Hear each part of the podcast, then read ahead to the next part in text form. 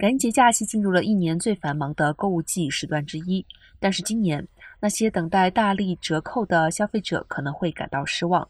尽管从电视到电子产品各类别，零售商打出了七折、五折，甚至三折。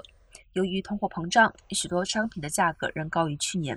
分析公司 DataWay 最近的一项主要数据，追踪了包括亚马逊和 Target 在内的约三十家零售商数十万件的商品价格。分析显示，从九月到十月，消费者在家电和家具上的花费比去年同期高出百分之十八。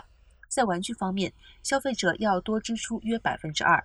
另一方面，数据显示，消费者可能在服装类别找到合适的折扣。